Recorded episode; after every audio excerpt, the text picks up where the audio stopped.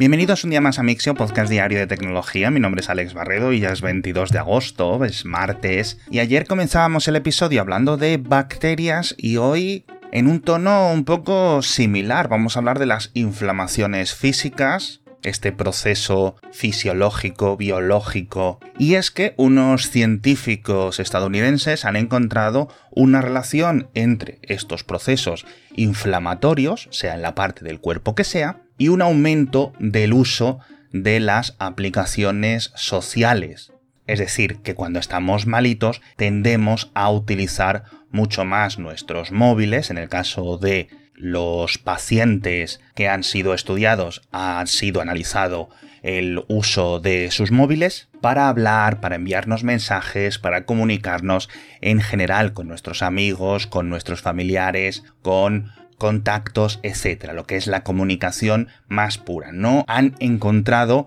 un aumento del uso de redes sociales en general, es decir, no han encontrado que aumente el consumo de entretenimiento o la lectura de libros en el móvil o tirar más de videojuegos, etcétera. Es decir, no veáis ahí un análisis de, ah, estoy malo, tengo más tiempo libre, con lo cual utilizo más el smartphone. No van por ahí esto es increíblemente importante porque es la primera gran muestra de un impacto tecnológico de una adaptación evolutiva bastante conocida por los científicos, es decir, durante determinados tipos de enfermedades, durante lo que son procesos inflamatorios, tanto los seres humanos como otros animales tendemos a buscar el apoyo y la atención de nuestros seres cercanos, para que nos ayuden. Entonces eso ahora se está trasladando a nuestra mejor herramienta de comunicación, la que siempre está con nosotros, que es el teléfono, ¿no?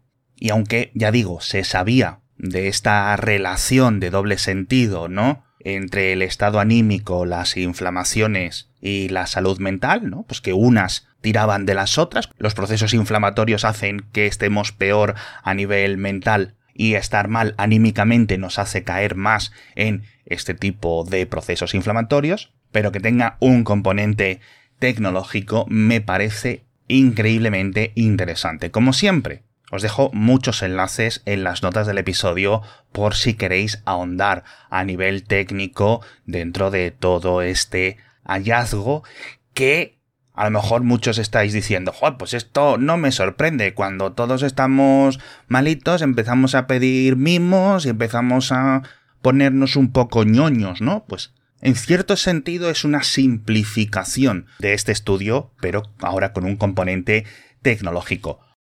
Y ahora seguimos con otra sorpresa porque las negociaciones para una posible fábrica de Tesla en Valencia siguen abiertas no hay mucha información al respecto, no está trascendiendo a la prensa pues en qué posición están o en qué punto están estas negociaciones. Y yo creo que ambas partes están intentando que no se repita lo de hace un mes o dos meses con estas filtraciones. Y yo imagino que tardaremos bastante tiempo incluso posiblemente meses en tener una respuesta definitiva pero lo único que queda claro es que hay una especie de competición entre España, Francia e Italia para conseguir estas inversiones.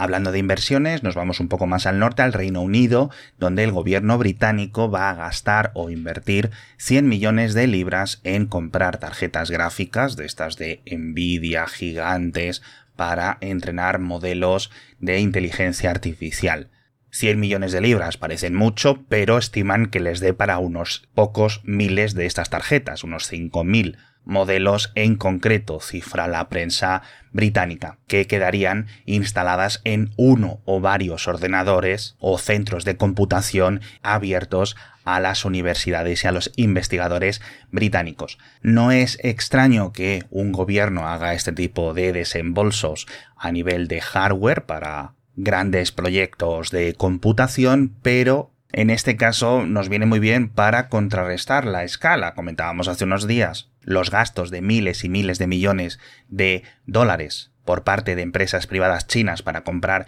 este mismo tipo de hardware, mientras que el gobierno británico solo entre comillas, solo destina una inversión de 100 millones de libras. Pero ya sabéis que todas estas grandes inversiones de verdad se quedan pequeñas con lo que realmente es necesario o ha sido necesario en los últimos meses y en los últimos años para conseguir las grandes granjas, las grandes instalaciones para entrenar todos estos modelos de lenguaje. Y precisamente de esto va la siguiente noticia porque parece que el New York Times está estudiando denunciar a OpenAI por utilizar sus artículos para los diversos modelos de GPT. Por lo visto llevan semanas en negociaciones bastante agresivas entre ambas partes y en el caso de que no haya un acuerdo de compensación para el New York Times, pues podría llegar a juicio y en el caso más extremo, los tribunales podrían ordenar que los modelos de ChatGPT, de GPT-4, etcétera, fueran formateados, fueran borrados porque tanto OpenAI como Microsoft como tantas empresas no quieren revelar realmente cuáles han sido sus fuentes de entrenamiento, de donde han sacado las ingentes cantidades de datos que hacen que estos sistemas funcionen relativamente tan bien lo cual me da pie para ir a la otra parte de esta industria, que son los modelos abiertos, en los que en mayor medida sí se saben cuáles son los repositorios de texto de donde han ido aprendiendo. Hay algunos más limpios, hay otros más legales, otros menos legales, y en este caso vamos a hablar de un repositorio denominado simplemente Books 3, es decir, libros 3, que es la tercera versión de un gran repositorio, como su nombre indica, de libros ya formateados específicamente para poder entrenar este tipo de sistemas, pero muchos de los 200.000 libros que hay en esta colección tienen derechos de copia en vigor y es relativamente fácil ver qué material se ha usado, ¿no? No solo dentro de este repositorio de libros, sino si han utilizado Wikipedia, si han utilizado el proyecto Gutenberg, se han utilizado X o Y. Y aunque es cierto que, oye, técnicamente esto es piratería, los investigadores que crean estos repositorios se defienden diciendo que, oye, si es que esto mismo lo está utilizando Microsoft, lo está haciendo Google, lo está haciendo Pepito y Juanito, pero simplemente como no podemos ver sus datos de entrenamiento, no podemos hacer una acusación directa, que es lo que sí parece que ha encontrado el New York Times y por eso parece que prepara una demanda contra OpenAI, como os decía. Entonces, si esto acaba siendo decidido por los tribunales, pues puede acabar de dos formas, con los sistemas de aprendizaje automático de grandes modelos de lenguaje que se quedan cojos por no poder ser entrenados con material bueno, material de calidad, por decirlo así, porque tienen derechos de copia, mientras que los modelos privados, los modelos cerrados, no se les está aplicando transparencia. También puede ser que los tribunales decidan que es una obra derivada y entonces tendría cierta protección. Pero como digo en el boletín, yo creo que el paso correcto es a través de la legislación y a través de la transparencia de estos entrenamientos, no solo para los de lenguaje, también para los de imágenes, generación de vídeo, generación de audio, etcétera, porque si no, lo que vamos a acabar viendo es un traspaso financiero gigante por parte de la comunidad artística, la comunidad creativa hacia unas pocas empresas. Y hablando de comunidad creativa, nos vamos con el patrocinador de esta semana de Mixio, que ya sabéis que es Disney Plus, porque mañana, 23 de agosto, llega por fin la nueva serie original de Star Wars. Llega Ahsoka, volvemos a ver en pantalla a la rebelde Ahsoka Tano, esta antigua Jedi, esta antigua rebelde, en una épica misión para enfrentarse a una amenaza que no os voy a decir en un momento en el que la galaxia de Star Wars pues está en un momento, ya digo, muy vulnerable. Yo le tengo muchísimas ganas, es uno de mis personajes favoritos, como el de la mayoría de gente que le gusta más o menos Star Wars. Creo que se viene tremenda serie y os animo a que lo descubráis vosotros mismos viendo el tráiler que os dejo en las notas del episodio o mañana mismo el estreno de Ahsoka en exclusiva en Disney Plus. Nos vamos a hablar de Windows 11 porque en la nueva versión Canary, en estas versiones de desarrollo avanzado que reciben actualizaciones cada pocas semanas, han añadido 5 de los programas que vienen preinstalados con el sistema operativo que pueden ser desinstalados directamente desde el panel de control sin tener que hacer trucos ni nada. En concreto son la cámara, Cortana, fotos, contactos y el escritorio remoto. No han explicado a nivel técnico qué es lo que han cambiado, es decir, qué es lo que convierte que la aplicación de fotos ahora no sea un componente vital del sistema operativo y pueda ser desinstalado de forma sencilla, pero bueno, Windows 11 sigue teniendo este problema de que instala demasiadas cosas y pide y llora e insiste constantemente durante la instalación original, pero también a lo largo del uso del sistema operativo en meternos por los ojos, pues eso, diferentes servicios de Microsoft o de empresas socias, etcétera, y pues francamente, eso se aleja mucho de lo que la mayoría de personas consideramos que debería de hacer un sistema operativo.